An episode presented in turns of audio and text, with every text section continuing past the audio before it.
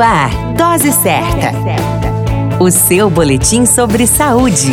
Dose certa.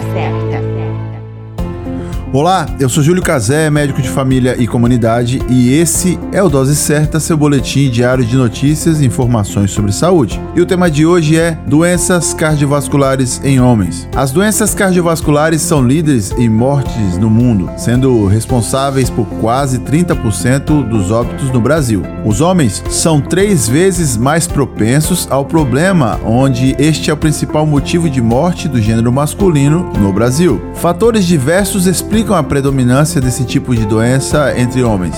Em geral, segundo os médicos, os homens apresentam uma qualidade de vida bem inferior ao sexo oposto, fumam mais, ingerem maior quantidade de bebida alcoólica, além de serem pouco adeptos a atividades físicas e estarem mais sujeitos ao estresse. Entre o grupo das doenças cardiovasculares que acometem os homens, podemos citar a hipertensão arterial, o infarto agudo do miocárdio, o acidente vascular cerebral, popular derrame, as miocardites, as anginas, as arritmias cardíacas, as cardiopatias congênitas e a insuficiência cardíaca. Os sintomas gerais para essas doenças incluem dor torácica na região do coração de leve a grande intensidade, dores de cabeça, falta de ar aos esforços ou em fases mais avançadas até em repouso, sudorese, palidez, inchaço nas pernas e a perda de movimentos em um lado do corpo, como no caso do AVC. Algumas doenças, como no caso da hipertensão arterial, podem não apresentar sintoma algum. O tratamento vai depender do tipo da doença, onde inclui medicações,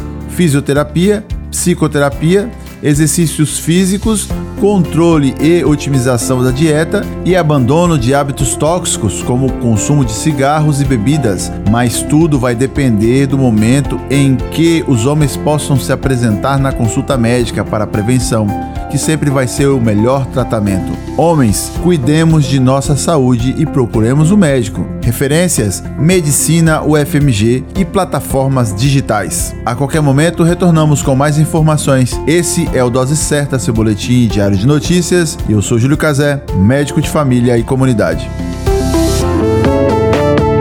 Dose Certa, o seu boletim sobre saúde. Dose certa.